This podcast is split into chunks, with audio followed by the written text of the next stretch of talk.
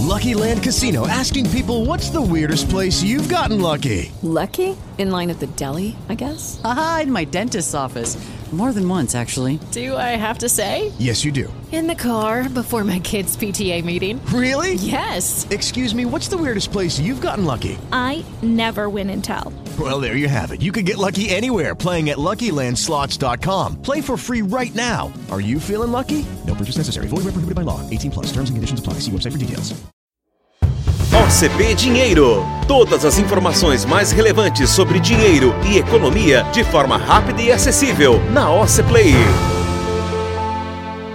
Bem-vindo ao OCP Dinheiro. 2022 é ano eleitoral. Todos já sabemos que em outubro é dia de ir às urnas escolher quem será o presidente da República, além de governadores, senadores, deputados federais e deputados estaduais. O que talvez a gente não saiba ou não compreende é como a economia do país é influenciada durante esse período de eleições. Como as eleições podem influenciar a economia de um país? Na verdade, elas não, não vão influenciar diretamente, né? Mas elas influenciam as expectativas. Então, o que, que acontece quando você está chegando perto de eleições. Você começa a mostrar para o mercado que são as propostas dos candidatos, e aí o mercado financeiro, os agentes como um todo, né? Você vai pensar os empresários, começam a pensar em como reagir a essas propostas que começam a chegar. Então, o grande motivo dos estresses que a gente passa nesse período, digamos, pré-eleitoral e durante a campanha como um todo, é pelas palavras, né? Pelas expectativas que são criadas. Se um candidato promete algo muito diferente daquilo que as pessoas estão acostumadas ou fala que vai fazer algo que vai em contrário, vai ao contrário do que o mercado financeiro ou os empresários pensam, as reações se moldam a esse tipo de coisa. Então você pode influenciar o valor da moeda, né, subida ou descida do real em frente ao dólar, você pode influenciar a taxa de juros, você pode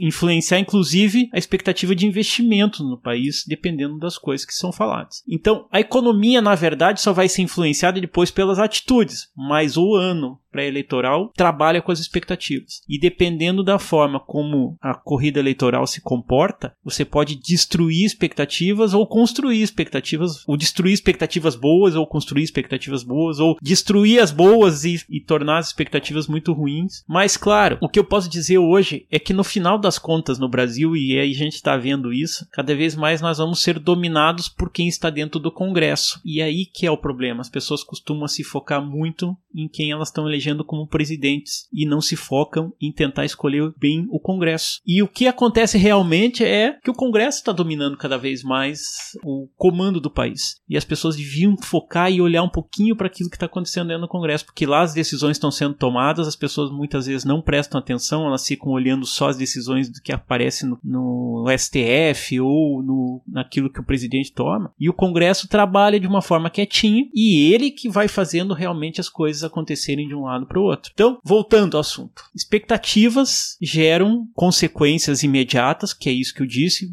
influenciam moeda, juros, comportamento do mercado financeiro, mas não geram coisas de longo prazo. O que vai gerar mesmo longo prazo é a forma como o governo entra e começa a tomar decisões. Aí sim você começa a pensar em investimento, se isso vai travar investimento ou não, se o Brasil vai se relacionar bem com, com os seus parceiros externos. Aí sim entram realmente as consequências daquelas atitudes que o governo novo está tomando. Mas no ano pré-eleitoral não há dúvida, sempre existe estresse. E a gente vai ver isso no segundo semestre, já está vendo agora, mas vai provavelmente ver mais, que vai ser esse comportamento que eu disse. A moeda é a primeira coisa que aparece, né? é o mais fácil de, de as pessoas enxergarem. Também pode influenciar um pouco a questão de inflação, porque se você começa a gerar taxas de juros mais altas, dólar subindo, você pode influenciar na vida dire direta das pessoas, que é a questão de inflação imediata. E no futuro é a questão da forma como o governo vai reagir. Mas como nós estamos falando do ano eleitoral, é isso. Basicamente se trabalha só com expectativas. E essas expectativas mexem as coisas muito de curto prazo. O longo prazo vai ser o governo novo e principalmente o, Congresso novo, que a gente devia estar tá mais focado em olhar para aquilo que está sendo eleito para dentro do Congresso, porque no final das contas é o Congresso que vai determinar daqui para frente, né, e já tem feito isso e vai continuar fazendo cada vez mais como que o governo vai se comportar. E eu ia complementar comentar César, o quanto é importante esse assunto estar mais presente no dia a dia das famílias, né? A gente fala isso de vez em quando no escritório, o quanto é difícil uma mulher saber falar de política, entender política e o quanto, na verdade, para nós mulheres é, acaba sendo um pouco complicado entender toda, todo esse ecossistema. Porque, obviamente, o meu pai não falou comigo de política quando eu era criança ou adolescente, porque eu lembro da minha primeira, primeira eleição, eu, pai, para quem você vai votar? Fui lá e copiei o voto e tal. Mas não que a gente possa incentivar as nossas crianças desde já a formarem as suas opiniões e entenderem esse, esse ecossistema, porque a gente tá falando aqui do futuro do nosso país. E teve uma vez que eu assisti uma palestra do Bill Clinton e ele falou justamente isso, assim, qual é o país que você quer entregar para o seu filho? Então, qual é o país que eu quero entregar para o meu filho e, qual, e como eu quero que ele cuide desse país quando as decisões for da geração dele? Então, a gente tem que trazer informações para eles, seja sejam meninas ou meninos, todos nós temos condições de falar sobre isso, desde que bem orientados e com as informações certas. E o quanto a, essa decisão impacta no nosso dia a dia depois, o quanto impacta na nossa vida, na nossa família, é importante trazer isso para dentro da nossa casa e por mais que às vezes seja um, um assunto um pouco pesado, né, tem divergências aí de opiniões, mas que a gente consiga se respeitar e falar sobre isso e não, ah, ele tem um partido diferente do meu, então não vou falar para não arranjar uma discussão. Não, a gente, poxa, discutir de forma, né, inteligente, falando e aceitando, respeitando o próximo, eu tenho certeza que nós vamos construir um outro país. Então, isso tudo que o César tá falando é importante que a gente traga para nossa realidade do dia a dia. Porque ela influencia, né? Tudo. Tudo. Tudo, é política, uhum. gente. Tudo, esse ecossistema exatamente é um ecossistema. Tudo tá ligado. A política, a economia, as oscilações que a gente vê no ano eleitoral, a gente percebe isso, o quanto isso oscila muito mais do que nos outros anos. E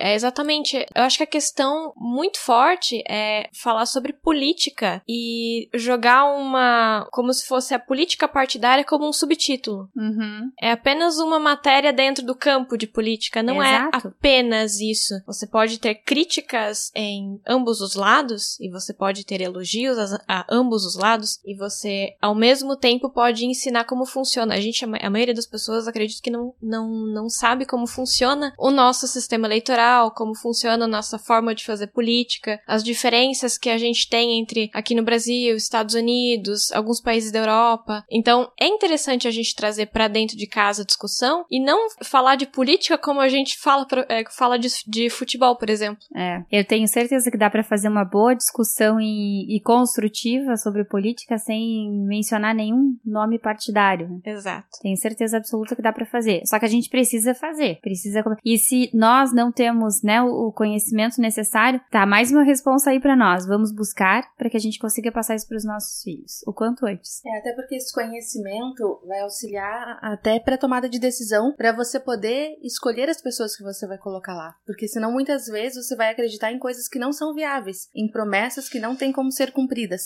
Né? É, então... como é então que você vai decidir, vai escolher alguém se você não conhece como o ecossistema funciona? Exatamente. Então, muitas vezes, é, o que vai ser prometido vai parecer atrativo, mas não eficiente. Então, é importante saber o que é viável nessa análise, né? E realmente se isentar de partido. O melhor candidato é aquele que vai fazer o país ser mais eficiente. É, exatamente. E, e, e a gente pode perceber, né, nos últimos anos, o quanto tem crescido os votos em branco. Eu, eu acredito que as pessoas que estão votando em branco é porque minimamente não têm a sua opinião a emitir. Elas não sabem o que fazer e elas votam em branco. Mas o quanto o voto em branco é prejudicial prejudicial. Ou elas não sabem ainda o poder do voto delas, né? É? O quanto a decisão delas é importante no conjunto, o quanto isso faz parte, porque a partir do momento que ela pensa, estou desacreditada, não quero votar em ninguém, ela está contribuindo também para não eleger uma pessoa correta. Né? Para o não crescimento, para o não desenvolvimento, o desenvolvimento, ou minimamente para não mudar a situação na qual ela está desconfortável. Se ela não está feliz com o país dela, precisa ir lá e tentar mudar, fazer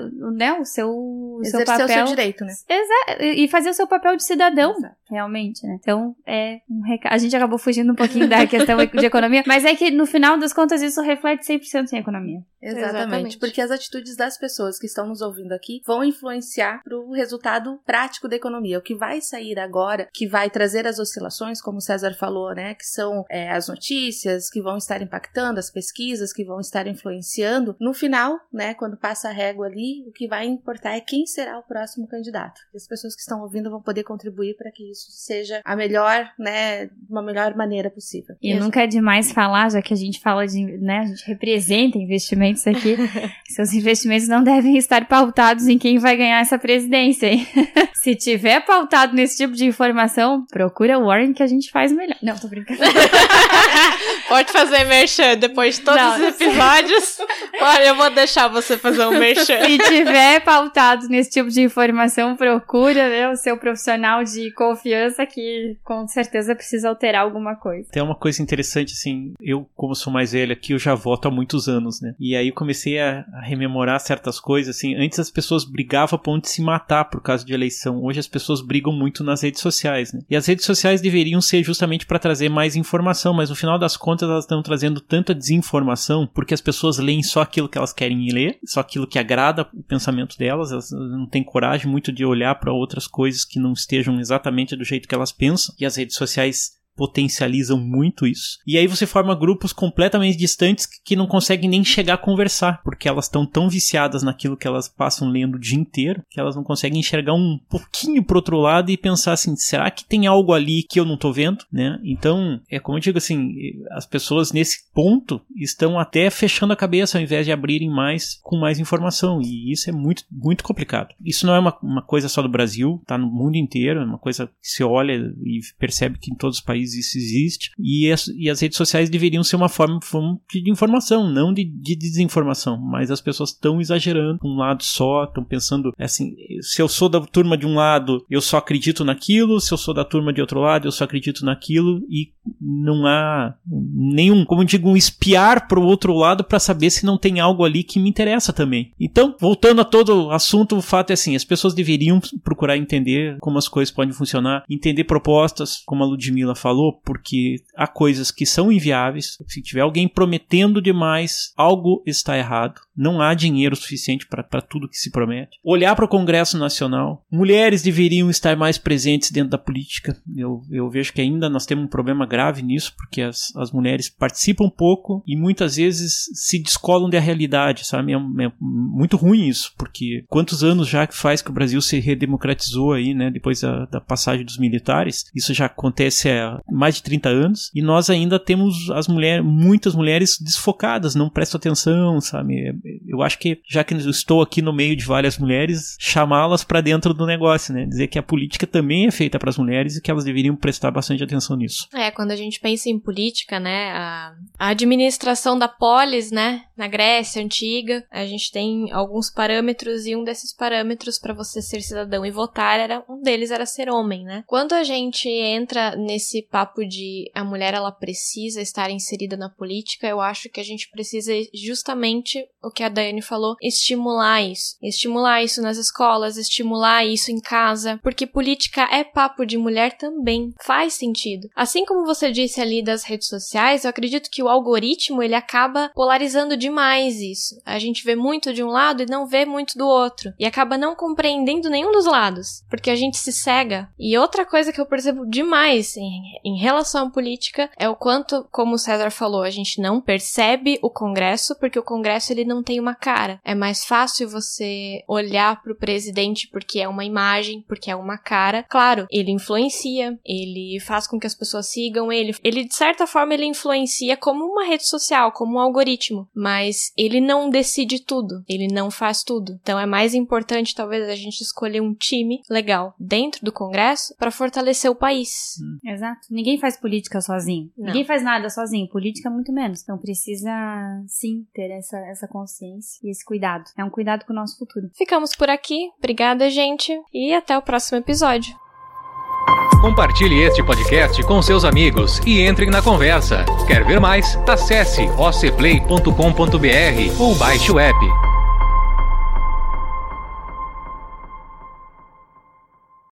Lucky Land Casino asking people what's the weirdest place you've gotten lucky? Lucky? In line at the deli, I guess? Aha, in my dentist's office. More than once, actually. Do I have to say? Yes, you do. In the car before my kids' PTA meeting. Really? Yes. Excuse me, what's the weirdest place you've gotten lucky? I never win and tell. Well, there you have it. You can get lucky anywhere playing at LuckyLandSlots.com. Play for free right now. Are you feeling lucky? No purchase necessary. Void where prohibited by law. 18 plus. Terms and conditions apply. See website for details.